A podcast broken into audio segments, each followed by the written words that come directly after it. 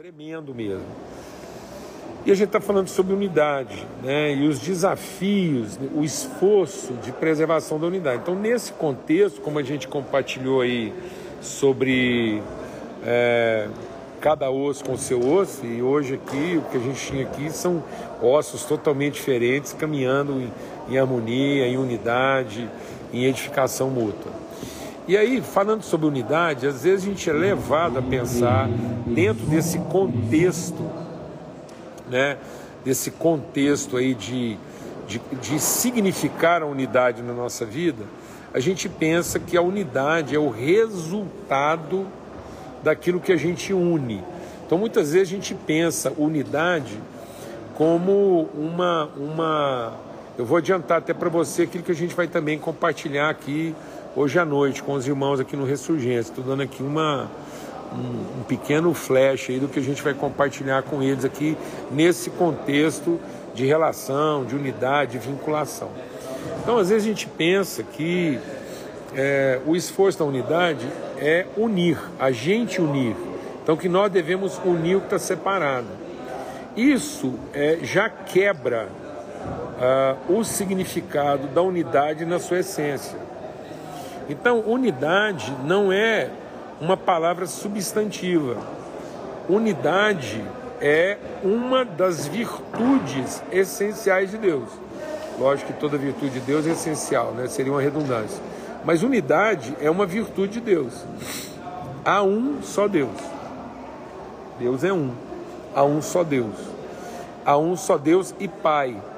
Pai de nosso Senhor Jesus Cristo. Há uma só igreja, há um só corpo, uma só cabeça. Isso é uma intencionalidade de Deus de se dar a conhecer. Então Deus se dá a conhecer a partir da unidade. A unidade é uma expressão de quem Ele é. Então, unidade não é uma coisa que a gente faz para que Deus abençoe. A unidade é uma expressão nossa de conhecimento de Deus. Então, na medida em que conhecemos a Deus, o nosso conhecimento de Deus se revela na unidade. Então, a unidade, como virtude de Deus, ela é um superlativo absoluto. Então ela tem uma característica de, de senhorio, de prevalência. Ela prevalece sobre qualquer outra forma de pensamento. Uma das expressões de unidade que Deus colocou então foi a relação é, do homem com a sua mulher, que é exatamente o tipo da relação de Cristo e a igreja. Então, quando Deus diz, façamos o homem a nossa imagem conforme a nossa semelhança, e essa intenção de Deus de dar uma expressão da sua natureza, então Deus está dando expressão da sua natureza. Então ele diz: Eu vou expressar a minha natureza, vou expressar os meus invisíveis de maneira visível. Então Deus está dando expressão visível de uma virtude invisível.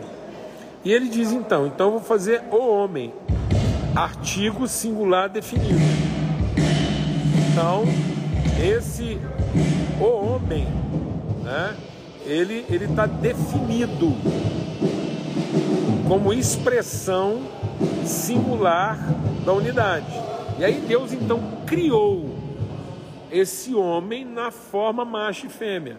Então esse homem tem uma natureza única, ele a, a unidade é condição essencial da sua identidade que se expressa de forma distinta através do homem e da mulher.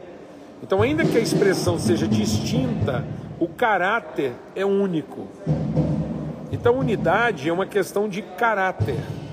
Unidade é uma questão de identidade. Não é uma questão de atividade de comportamento. A unidade ela não é estrutural, a unidade é essencial. Então, unidade não é uma coisa que a gente faz. Unidade é uma condição da natureza de Deus à qual a gente se submete. Por isso, Deus, quando criou homem e mulher, ele diz assim: ó, Jesus diz lá em Mateus 19: Portanto, deixará o homem seu pai e sua mãe, se unirá à sua mulher e serão ambos uma só carne. Assim, não são mais dois, mas uma só carne. Portanto, o que Deus uniu, não separe o homem. Então, a unidade é aquilo que Deus uniu. Então, nós não unimos para que haja unidade. Nós nos submetemos à condição de unidade que Deus estabeleceu para nós. Então, o nosso desafio não é unir para que não fique separado. O nosso desafio é não insistir em tentar separar o que é um. E quando Deus diz que não separe o homem, ele não está tá colocando uma proibição, ele está colocando uma impossibilidade. Então Cristo não pode ser dividido. Então, a divisão no corpo de Cristo, ela não é uma, uma ordenação, ela é uma condição de natureza. Então, tentar dividir Cristo é uma impossibilidade e não uma proibição. Então, nós não estamos proibidos de separar. É impossível separar aquilo que Deus uniu. Então, para que a gente possa viver unidade, nós temos que nos submeter. Por isso que Paulo diz, usando todo o esforço na preservação da unidade. Então, unidade é algo a ser preservado. E toda tentativa de desrespeitar a unidade é rebeldia contra Deus e contra a comunhão do Espírito. Por isso que é a abominação. Para Deus não é um erro. Para Deus não é um pecado. Os pecados foram perdoados. Os pecados foram perdoados. Os erros e pecados foram perdoados. Os erros Deus não leva em conta, porque erro é fruto de ignorância. Então Deus não leva em conta os tempos de ignorância.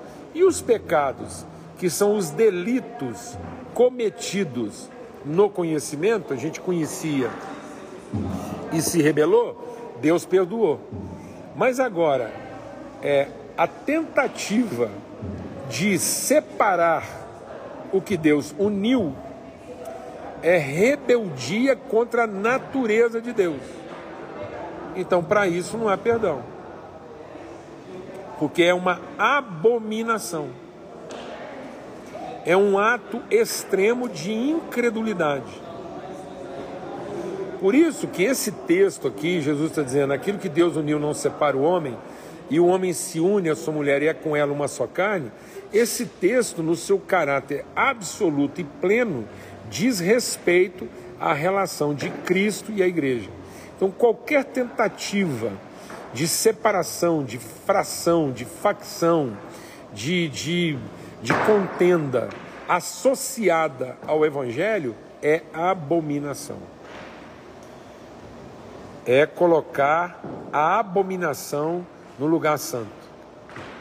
É tentar dar legitimidade àquilo que é por natureza ilegítimo. Então a unidade não pode ser quebrada. Quem tentar se levantar, insurgir contra isso, será destruído, como Paulo diz aos Coríntios.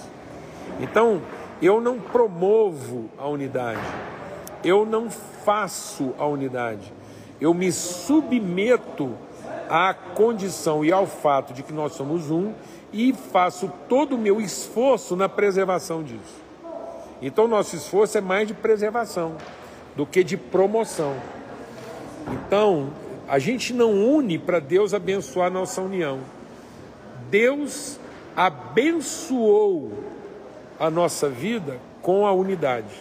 Então Deus nos abençoou com a unidade, porque isso é uma condição própria da nossa natureza em Cristo Jesus. Amém, irmãos? Graças a Deus eu queria deixar.